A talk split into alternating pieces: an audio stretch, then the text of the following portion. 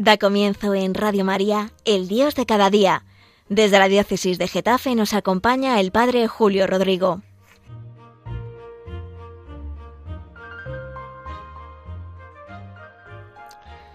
Muy buenos días a todos, a todos los oyentes de Radio María que en esta mañana están escuchando este programa.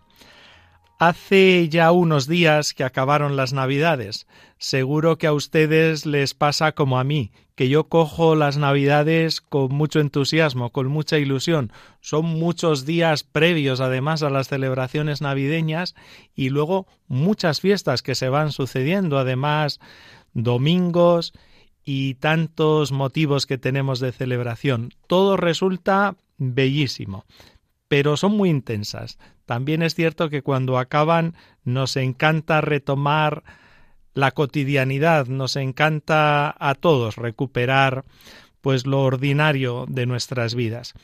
Y fíjense que la liturgia también hace eso.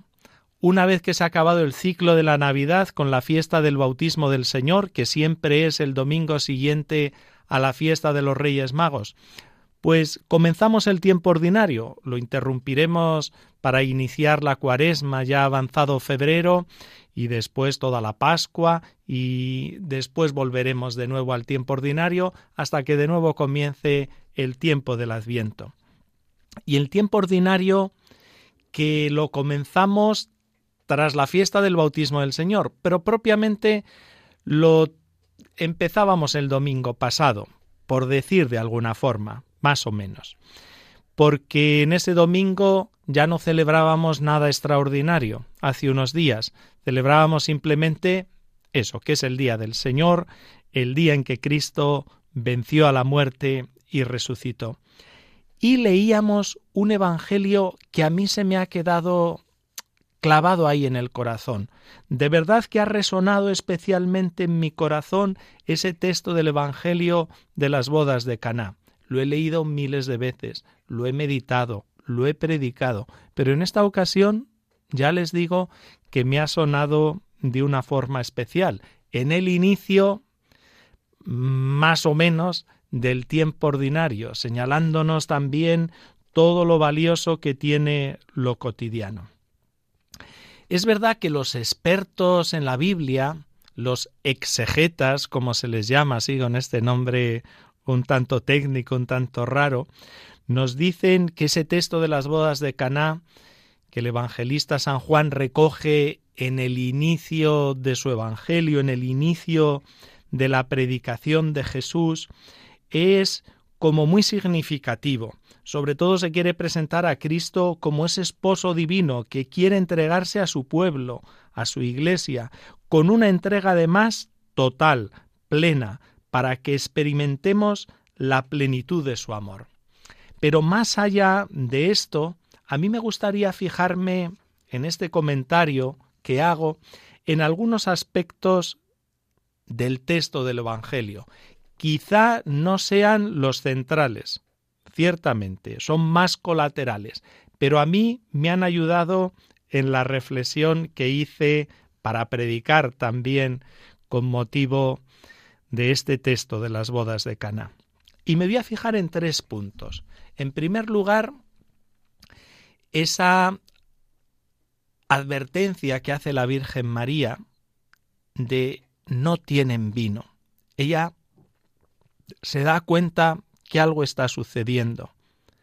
Después, cómo ella, la Virgen, se dirige a Jesús y le presenta el problema, sabe a quién acudir y luego ese gran consejo que da la Virgen que propicia la resolución del problema. Se lo dice a los camareros de la boda, haced lo que Él os diga. Pues analicemos estos tres pasos. Lo vuelvo a repetir para que queden ahí bien fijados. En primer lugar, cómo la Virgen se da cuenta de un problema. En segundo lugar, sabe dónde hay que acudir.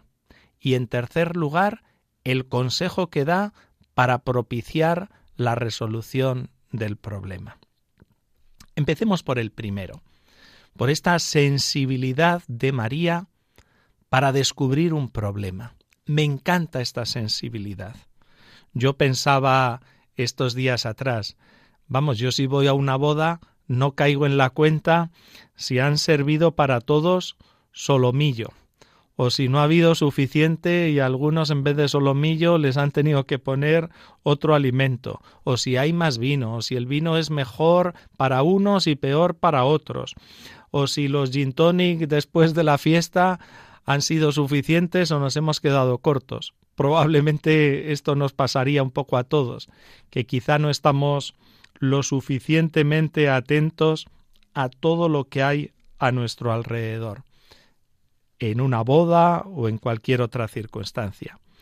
Y sin embargo vemos cómo la Virgen sí que se da cuenta, tiene esta sensibilidad. Ella seguro que percibió que habría nervios en torno a los camareros, a lo mejor en torno también a los novios que les trasladarían los camareros el problema, pero ella detecta ese problema. Es muy de una madre, que todas las madres y todas las mujeres tienen esta sensibilidad especial para detectar también cuando las cosas no funcionan del todo bien. Pero además no solo se da cuenta del problema, sino que hace suyo el problema. Y esto me encanta también. Hoy hablamos mucho de empatizar, identificarnos con alguien, con sus sentimientos, con sus inquietudes, con sus problemas, o hablamos en el lenguaje más religioso de la compasión, una actitud preciosa, la vemos en Jesús constantemente, que es ese tener pena, ternura ante los problemas ajenos. Bueno, pues María tenía esta capacidad. La Virgen tenía esta capacidad. Y lo vemos desde el principio, en la visitación, por ejemplo, cuando el ángel Gabriel le anuncia que su prima Isabel también va a tener un hijo, la que llamaban estéril, porque para Dios nada hay imposible, le dice, pues ella se entera que su prima se entera en ese momento de la anunciación, está embarazada. Y la vemos con esa sensibilidad que corre hacia la aldea donde vivía su prima y Zacarías, su esposo, y allí acude al actual Ainkarem. Allí acude y allí está una buena temporada, tres meses, nos dice el Evangelio, hasta que nació Juan el Bautista. Bueno, pues aprendamos de esta capacidad de la Virgen María. A mí me encanta si le soy sincero, me encanta cuando veo a cristianos así, con esta sensibilidad ante los problemas de los demás o ante sus inquietudes. Hoy, de hecho, he estado en una reunión a primera hora de la mañana y nos han estado hablando de una plataforma que se ha creado en nuestra diócesis de Getafe por el trabajo digno. Es una plataforma donde participan muchas asociaciones de la Iglesia, por ejemplo, Cáritas, OAC, la Comisión de Justicia y Paz y otras varias. Y lo que pretenden es denunciar tantas carencias y precariedades que hay en muchos de nuestros trabajadores, que es un problema real, que sufren muchos. Más de tres millones de personas no tienen empleo en España y muchos lo tienen muy precario. Hemos conocido el informe FOESA donde nos dicen que hay 11 millones de personas aquí en España en riesgo de exclusión. De esos 11 millones, 6 sufren pobreza severa. Les cuento una anécdota a propósito de esto. Esta comisión nos mandó una pancarta a las parroquias para que la colocásemos. Una pancarta para tomar conciencia de la indecente precariedad que tantas veces sufren los trabajadores y la indecente precariedad en los contratos laborales. Y cuando la estábamos poniendo en las rejas de la iglesia, que bueno, pues yo la puse solidarizándome con estos cristianos de nuestra diócesis. Me dice una señora ya mayor que paseaba con su perrito. Padre, ¿qué está poniendo? Y digo, pues nada, esta pancarta que me han mandado desde Cáritas y desde otras asociaciones. Y se quedó leyéndola y dijo, no la quite, padre, no la quite, déjela ahí mucho tiempo. Eso es lo que están sufriendo mis hijos y tantos otros. Un trabajo precario, un trabajo mal pagado, un trabajo indecente. Me encanta esa pancarta. No la quite. A mí me llamó la atención y me hizo despertar también hacia este problema. Digo, ¿cómo ha sintonizado rápidamente en esta señora por el problema de sus hijos? Y créanme que me hizo despertar también a esta realidad social. En fin, que esta actitud de María, esta sensibilidad hacia los problemas ajenos, esta capacidad de compasión, de empatizar, que me encanta cuando la veo en muchos cristianos.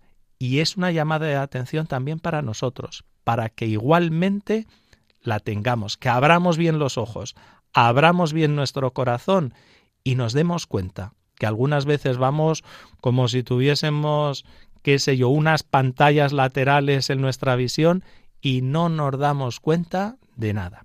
Vamos a hacer una pausa y así meditamos en este primer punto que les estoy comentando. Abre tu tienda Señor, recíbele dentro, escucha su voz. Abre tu tienda Señor, prepara tu fuego que llega el amor.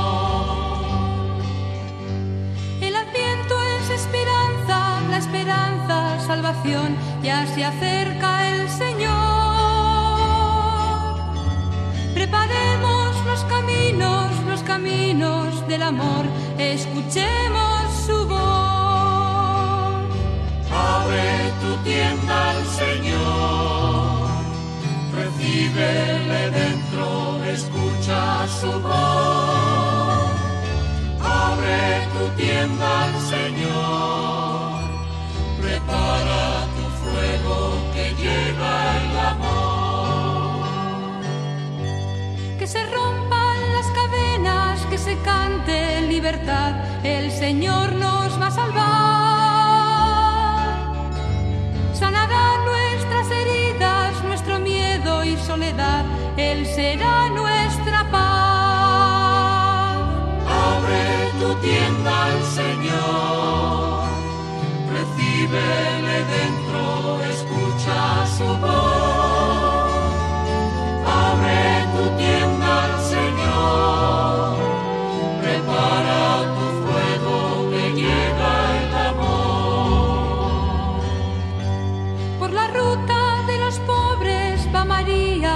José, van camino de Belén. En sus ojos mil estrellas, en su seno, en Manuel, Él será nuestro rey. Abre tu tienda al Señor, recíbele dentro, escucha su voz. Abre tu tienda al Señor. Hay una segunda actitud en este texto del Evangelio de las bodas de Caná, como lo llamamos, que también me sirve para mi vida. También está centrado en la Virgen María. Y es que ella, como comentaba, detecta el problema. No tienen vino, pero sabe dónde acudir. Podía haber pensado, oye, vámonos a la bodega de aquí de Caná, o vámonos al Mercadona o a la Ahorramás de aquella época. Bueno, lo digo así en un tono jocoso, o a la boutique del gourmet a ver si encontramos algún vino exquisito, algún vino de buena marca, como estos que tienen tanta fama de Vega Sicilia. Ella no pensó nada de esto, no pensó en recurrir a algo pues que se nos hubiese ocurrido a todos, lanzarnos a la tienda para solucionar el problema. Acude a su hijo. A él va, directa. Y acude a él porque confía en él, se fía de él. De alguna forma, seguro que resonaba en su corazón lo que el ángel Gabriel le había dicho. Para Dios nada hay imposible. Y por eso va a su Hijo. Es verdad que Jesucristo se mostró un tanto reacio ante la situación. De hecho, lo primero que le dice, oye, no ha llegado mi hora. ¿Qué hora era esa? No era la hora del reloj, sino la hora de manifestarse plenamente como el Hijo de Dios. Se manifestará tras su resurrección. Pero aunque no ha llegado su hora, se ve que la Virgen insistió intercediendo por estos novios y Jesús, aunque se resistía, ¿qué tenemos que ver con todo esto? De alguna forma dijo, al final obra el milagro. Y merece la pena, como les digo, subrayar esto, acudir al Señor, acudir al Señor ante tantos problemas que tenemos, ante tantas circunstancias que nos superan. Todos en la vida pasamos por momentos que parece que estamos agobiados y más que superados, ¿no? Y el buen camino para un cristiano es el que nos enseña en este texto la Virgen María, acudir al Señor. De Él siempre vamos a sacar fuerza y de Él podemos sacar también la solución. Pedro en el Evangelio también, tras la multiplicación de los panes y los peces, nos dice el evangelista San Juan que muchos de los discípulos de Jesús que se fueron marchando, porque las palabras de ese discurso del pan de vida les parecían muy fuertes. Y Jesús se dirigió al grupo de los apóstoles, Oye, ¿también vosotros queréis marcharos? Pero Pedro dijo aquello tan bello, tan profundo. Le dijo a Jesús, ¿a quién iremos? Solo tú tienes palabras de vida eterna. Y esto es de verdad lo que tenemos que hacer los cristianos, acudir al Señor. Hay una chica de mi parroquia, bueno, chica ya con sus 40 años, chica por llamarlo de alguna forma, que ha quedado embarazada, ya está embarazada de hace unos meses, va a llamar a su niña Carmen y me dice, Padre, la tengo que llamar Carmen. Usted no sabe las veces que yo he venido a rezar ante la imagen de la Virgen del Carmen. Le he pedido al Señor insistentemente, una y otra vez, que me concediese ese hijo, y me ha escuchado. Y por eso la voy a llamar Carmen. Es un bonito ejemplo de acudir al Señor ante el problema, ante la inquietud, ante el agobio, ante algo que se nos escapa de las manos. Esta mujer joven nos enseña lo mismo que la Virgen María, acudir al Señor, que Él va a hacer nuestro el problema que le presentemos y seguro que busca caminos de resolución. Vayamos ahora al tercer punto que quería comentarles. Como les he dicho, primero esta sensibilidad de la Virgen María para darse cuenta de los problemas, después saber dónde tiene que acudir, dónde está el centro, qué es el Señor, a Él va. Y el tercer punto, ese gran consejo que da a los sirvientes, a los camareros, diríamos hoy, de aquella boda. Oye, haced lo que Él os diga, lo que sea. De alguna forma viene a ser la continuación del punto anterior. Fiaros de Él, confiar en Él, que Él tiene la capacidad para resolver todo esto. Y ese fue su consejo. Haced lo que Él os diga, escuchadle y cumplid lo que Él exactamente diga. Aquellos camareros hicieron lo que les dijo Jesús, llenad las tinajas de agua, las llenaron hasta arriba, esas tinajas que servían para las purificaciones de los judíos, para lavarse los pies, las manos, estaban vacías, aquello lo llenaron de agua y se transformó en un vino buenísimo. Todo el mundo pone primero el vino bueno y cuando ya están bebidos el peor. Tú, en cambio, has guardado el vino bueno hasta ahora. Aquel milagro fue espectacular. Estos milagros no solo son de la época del Evangelio. Miren, les comento que aquí en Madrid, en la población de Alcobendas, que está en el norte, en la salida hacia la carretera de Burgos, allí se venera a la Virgen de la Paz. Es la patrona de esta localidad, hoy una ciudad que caminará por los 150 o 160 mil habitantes, no lo sé, pero irá camino de esos habitantes o acercándose a los 200 mil una gran ciudad. Bueno, pues allí cuando esa población era un pueblecito en el siglo XVII, un 25 de enero de 1677 se obró un milagro prácticamente igual que el de las bodas de Cana. La fiesta de la patrona de la Virgen de la Paz es el 24 de enero y como en tantas hermandades todavía hoy tienen la costumbre de dar vino, de dar dulces, pues para hacer la fiesta. En aquella ocasión el hermano mayor se llamaba Juan Perdiguero y el 24 de enero, la fiesta propiamente, pues él repartió el vino, los dulces, se ve que haría un buen día, que estaban todos animados y que se gastó todo lo que este hombre había comprado y había previsto para ese día de fiesta. De hecho, la mayor tristeza que tenía es que del vino que lo había depositado en una tinaja que se había acabado, que no quedaba casi nada, pero la fiesta continuaba al día siguiente. Se acostó tristísimo, se encomendó a la Virgen y al día siguiente la tinaja estaba llena. Todavía hoy se puede ver en la ermita de la Virgen de la Paz, adosada al cementerio de Alcobendas, esa tinaja.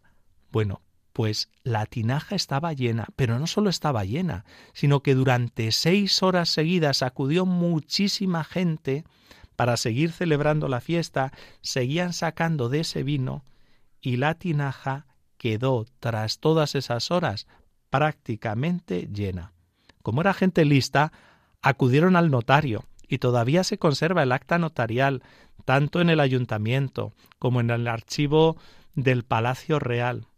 De hecho, alguna vez lo he comentado porque me, llamó mucho la atención. Yo conocí a un notario de Alcobendas, ya jubilado, está, es mayor, pero le conocí cuando todavía era notario en Alcobendas, y me dijo un día Mira, Julio, tú sabes que yo muy creyente no soy. Pero te voy a decir una cosa, en ese milagro de la Virgen de la Paz creo. Creo firmemente, porque si un notario, un antecesor mío, levantó acta de todo lo que sucedió allí, de todo lo que vio allí, me lo creo. Nosotros estamos para dar fe. Es un deber sagrado y aquel hombre lo haría porque realmente sucedió. Es verdad que los milagros son escasos, pero existen. Existen como el de Caná de Galilea y como este de la Virgen de la Paz con tantas semejanzas que sucedió en el siglo XVII, en 1677, exactamente. Creo, ¿eh? si no me falla la memoria, pero bueno, es un dato menor, siempre se puede comprobar en Internet. Bueno, pues aquellos camareros hicieron lo que dijo Jesús y se obró el milagro. También nosotros podemos tomar nota de esto. Y ante los problemas de nuestra vida, yo que sé que me siento ofendido porque alguien me ha tratado mal, porque alguien me ha insultado, por la razón que sea, pues fiarnos de lo que dice el Señor. Haced lo que los diga. No dice perdonar. No te digo siete veces, Pedro, te digo setenta veces siete, que en el giro de la lengua de Jesús, del arameo, quiere decir siempre o que yo qué sé, que alguien me pide algo y pienso, pero si no tengo casi nada, pero si no tengo ni para ni para mis gastos. Oye, haz caso del Señor, dad y se os dará, y ya verás cómo no te falta. O que han fallecido mis padres y estoy con un problema de herencia con mis hermanos y creo que no he salido bien parado. Tantas veces suceden estas cosas. Fíate del Señor, fíate de su palabra, haz lo que Él dice.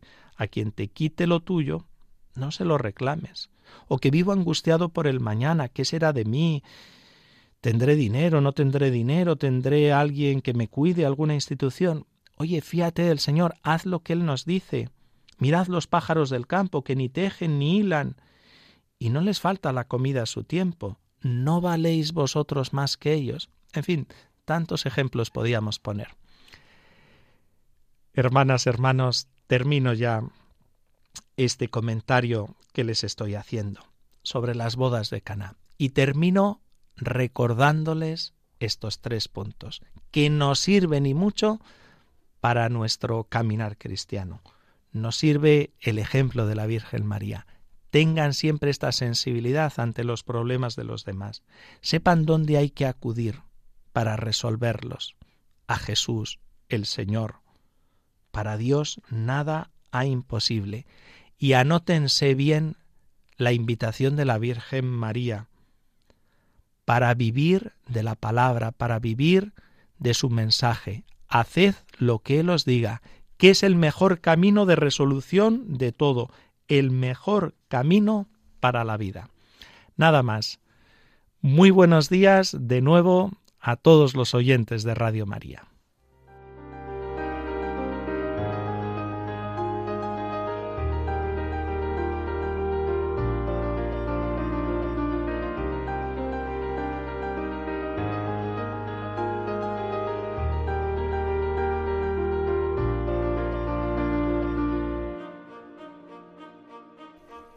Finaliza así en Radio María El Dios de cada día. Desde la diócesis de Getafe nos ha acompañado el Padre Julio Rodrigo.